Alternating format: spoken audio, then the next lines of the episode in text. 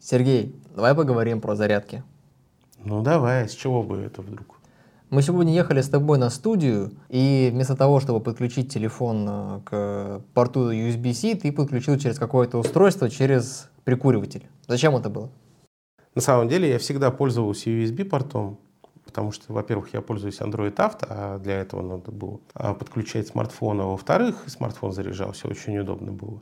Но э, летом я купил себе Pixel от Google, и очень скоро обнаружил, что он не заряжается от этого USB. Я начал рыть, копать информацию и выяснил, что Pixel, как и, кстати, новые айфоны, они очень требовательны к зарядкам. И как минимум нужно либо, чтобы она была очень мощной, либо чтобы там была технология Power Delivery. А так как э, у меня автомобиль не такой свежий, э, мне пришлось э, докупить специальное заряд, зарядное устройство. Я его втыкаю в прикуриватель, там есть Power Delivery, и все отлично заряжается. Такая вот история. Чем более дорогая зарядка отличается от более дешевой?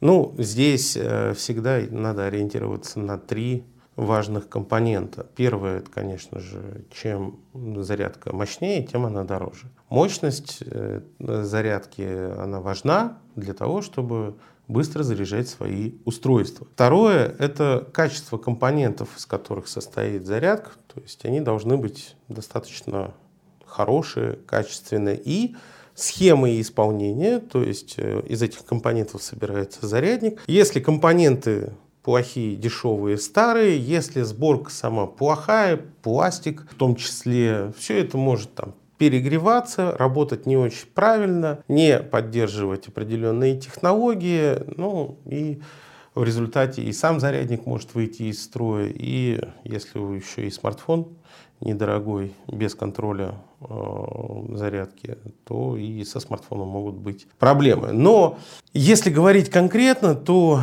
дешевая зарядка может допускать различные пульсации напряжения, пропускать помехи, не выдавать заявленной мощности, но вот перегреваться и все такое.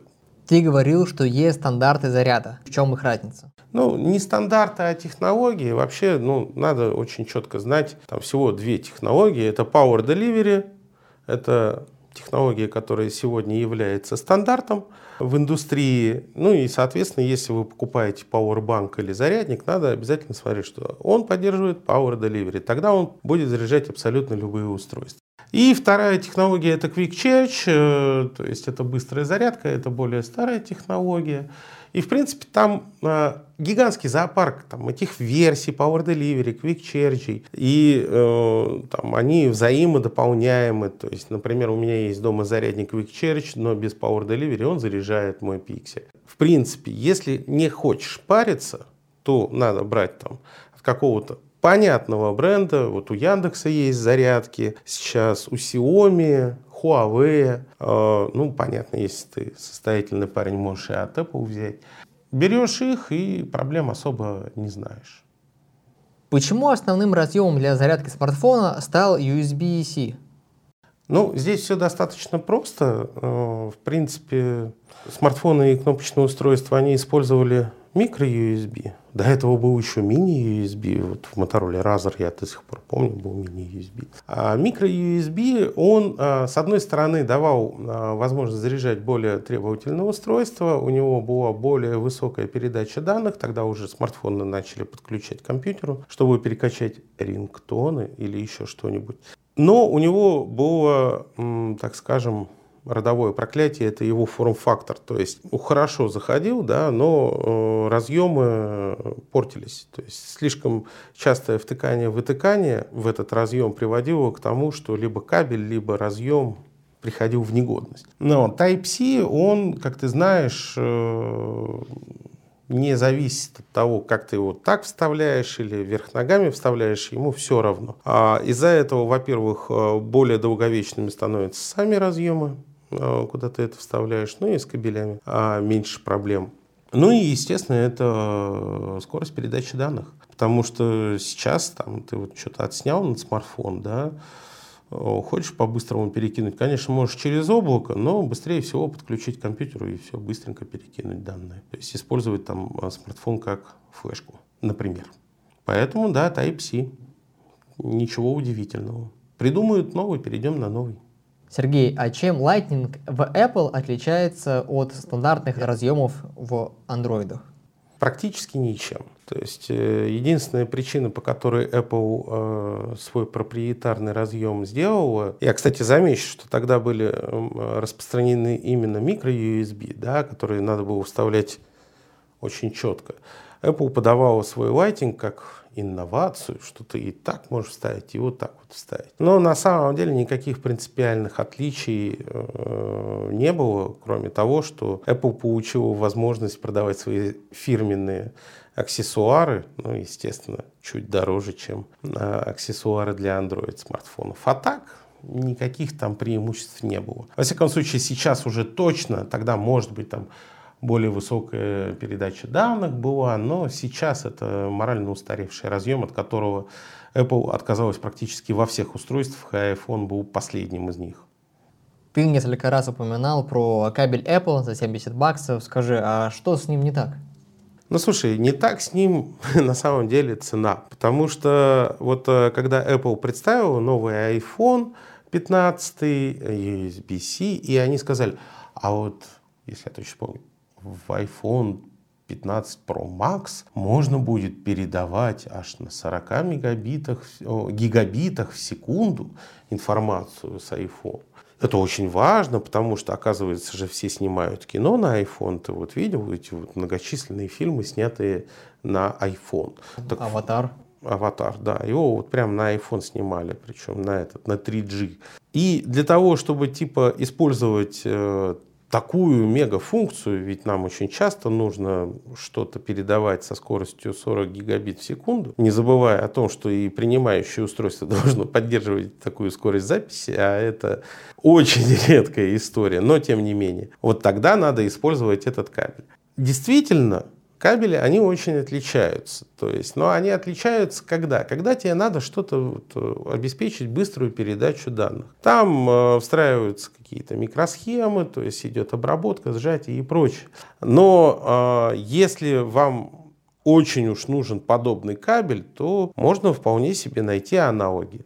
Потому что никто уже Apple не даст возможность использовать там вот проприетарную какую-то систему защиты, чтобы взимать больше денег. Опять же, это следствие закона, принятого Евросоюзом. Можно найти аналоги. Самое главное смотреть, какие поддерживаются технологии. Ничего страшного не будет, если вы найдете кабель, который поддерживает необходимые технологии и стоит 20 баксов. Если вы его подключите к iPhone, все будет в порядке. Да и вообще, в принципе, эта технология уже используется в iPad. Почему-то про это никто не вспоминает. Наверное, всем плевать.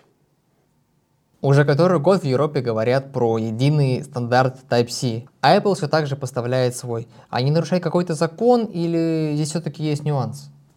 Ну, нюанс в том, что закон, во-первых, э, вступит в силу весной 2024 года. Ну и лично мне кажется, что требования Евросоюза к производителям мобильных устройств вполне понятно. Понятно, что это скорее против Apple, а не против там, каких-то производителей, потому что Apple у нас сегодня является единственным производителем, у которого проприетарный разъем для зарядки и передачи данных Lighting. Ну, отлично, что переведут. В прошлом точно так же всех переводили на разъем микро-USB. Я вот достаточно стар для того, чтобы упомнить, когда люди бегали и искали зарядник для Nokia, но только с тонким штекером, потому что даже внутри экосистемы одного производителя у разных устройств были разные зарядные устро... Э, устройства. Уж извини за тавтологию. Единый стандарт – это хорошо потому что и все аксессуары тогда единые, и зарядники не придется менять. Хотя здесь есть как раз нюанс в том, что там даже вот эти технологии Power Delivery и Quick Charge, они имеют разные версии, э, используются у кого-то одновременно, у кого-то только одна из них. И в принципе, да, с разъемами стандарт принят, а вот с самими технологиями зарядки там есть определенные нюансы. И у производителя, в том числе у Apple, осталась, так скажем, э, лазеечка, да, как вот регулировать, что да, мы перешли на Type-C, но покупайте наши кабельки за 70 э, долларов, потому что тогда вы почувствуете всю мощь Type-C. Ну а если не купите, то чуть-чуть. У меня в детстве была история, когда я сломал штекер зарядки для ноутбука, Toshiba, как я сейчас помню. После этого мы купили какой-то левый зарядник ноунеймный, и спустя два месяца у ноутбука сломался аккумулятор. Может ли какая-то некачественная или неоригинальная зарядка сломать аккумулятор телефона или ноутбука? Ну, копаться в прошлом, это, конечно, та еще задачка. Тем более мы же не знаем всей правды как нынче модно говорить. Что там у тебя было? Как ты зам, сломал там этот раз, э, штекер или еще что-то? Что был за неоригинальный зарядник? То есть, в принципе, да, если ты покупаешь левый зарядник, и у тебя старое устройство, где э, отсутствует микроконтроллер там заряда, да, потому что в современных устройствах выжечь само устройство достаточно сложно. После условного Galaxy Note, который там горел. А мы уже не слышим о том, чтобы что-то происходило с самим мобильным устройством. Чаще горят зарядные устройства, да, внешние аккумуляторы. Поэтому сегодня с этим столкнуться практически нереально. Да тем более практически все ноутбуки сейчас тоже переходят на зарядки через USB-C. Ну а твой ноутбук, ну жалко. Это вот, вот то вот страшное чудовище, которое я видел, да? Да. Похорони. Похорони старичка с почестями. Нет, не мучи его. Ноутбука подключить USB-C для зарядки телефона. Не будет ли какого-то конфликта? А я тебе даже больше скажу. Вот э, тот рабочий ноутбук, который сейчас у тебя, да, Huawei, там же зарядка USB-C, а я его заряжал с внешнего аккумулятора.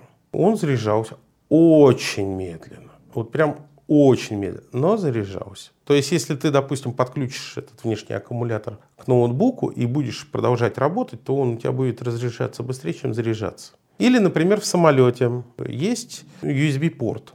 Ты в него можешь воткнуть, но зарядка будет крайне медленной, потому что просто будет не хватать мощности. Поэтому, да, ты можешь что угодно там подключать э, к компьютеру, ну, в USB-C, но скорость зарядки будет напрямую зависеть от того, какая мощность самой зарядки. Мощность должна быть ну, то ли 80, то ли 90, вот, я уж не помню. Но это явно не для смартфонов зарядки.